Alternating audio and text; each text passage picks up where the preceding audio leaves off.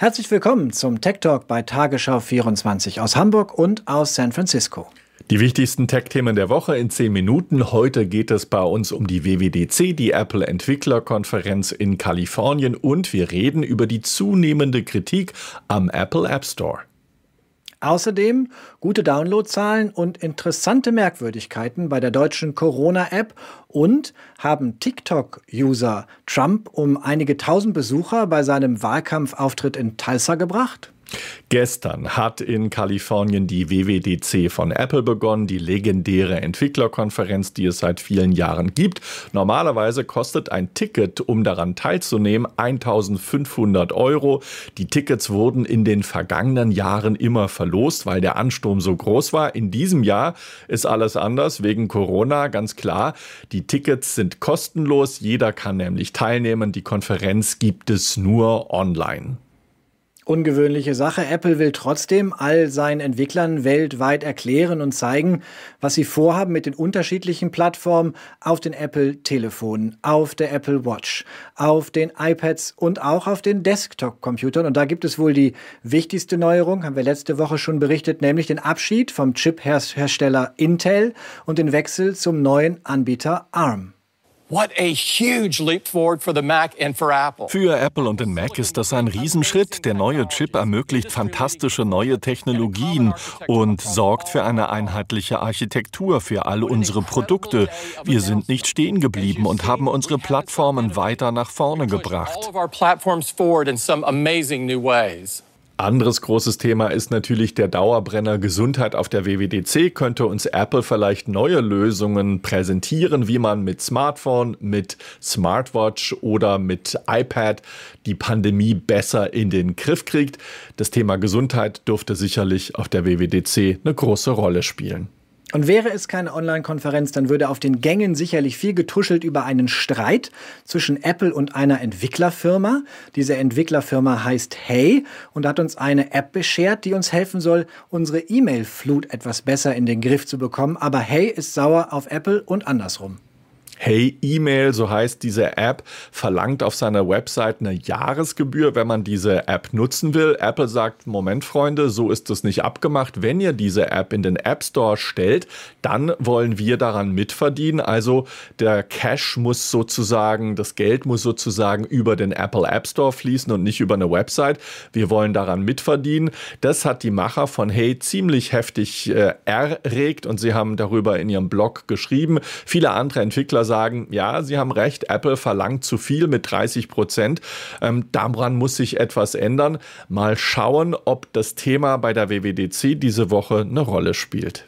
Apple hat ja quasi ein Monopol. Wer für iOS entwickelt, der kommt am App Store nicht vorbei. Das ist auch ein Grund für die EU-Kommission, die jetzt ein Prüfungsverfahren gegen Apple und Google losgetreten hat. Und dabei geht es eben um diese Vorwürfe, also beispielsweise die App Stores, in denen die Konzerne ihre Hand aufhalten, umfangreich Provisionen kassieren für Apps, die andere programmiert haben. Zurück nach Deutschland. Björn, bei euch ist in der vergangenen Woche die Corona-Warn-App gestartet und wenn ich die Zahlen mir im Web so richtig angucke, dann sind sie gar nicht mal schlecht. Bislang wurde sie 12 Millionen Mal heruntergeladen.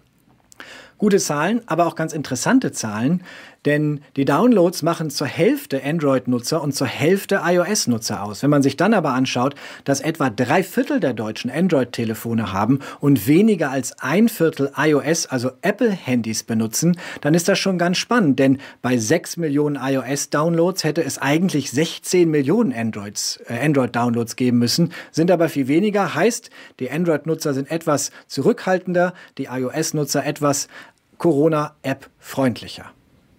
Mit den 12 Millionen Downloads, Björn, erreicht man ungefähr 14 Prozent der Bevölkerung. Guter Wert.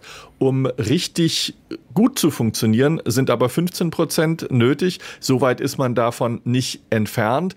Ähm, wünschenswert, so sagen Experten, ist aber so eine Art Marktdurchdringung von um die 60 Prozent.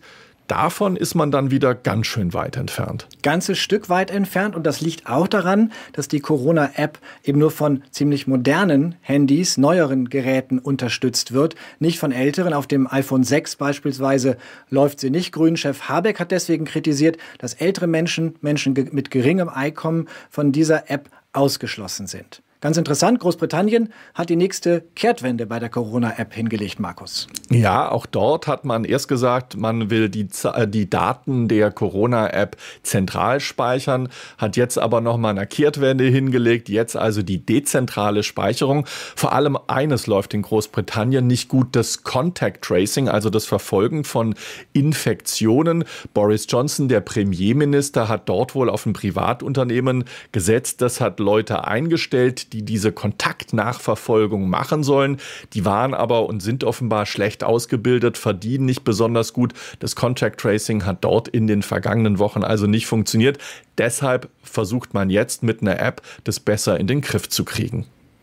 Diesen Wechsel von der zentralen Speicherung zur dezentralen Speicherung haben ja schon einige hinter sich. Und warum? Weil Apple und Google sich durchgesetzt haben. Die haben ja sehr früh schon entschieden, dass sie ihre Schnittstellen nur freigeben für Apps, die eine dezentrale, also datensicherheitsfreundlichere Speicherung vorsehen. Spiel, Satz und Sieg, also auch mit Blick auf Großbritannien für Google und Apple. In Corona-Zeiten, Björn, sollte man eigentlich annehmen, dass es eine gute Idee ist, sich einen eigenen PC zu bauen. Gemeint ist, nicht einen von der Stange im Laden zu kaufen, sondern sich die Bauteile selbst zusammenzustellen und dann zu Hause diesen PC zu basteln. Ich als alter Schwabe, ich frickel da natürlich super gerne rum ähm, und wollte das auch machen, aber musste feststellen, dass es kaum Mainboards, aktuelle Mainboards auf dem Markt gibt. Dann dachte ich, okay, wenn ich die nicht in den USA kriege, Vielleicht schaffe ich das, sie in Europa mir zu besorgen, aber auch dort Ergebnis, es gibt kaum aktuelle Mainboards, der Markt ist leer gefegt. Und warum ist das so?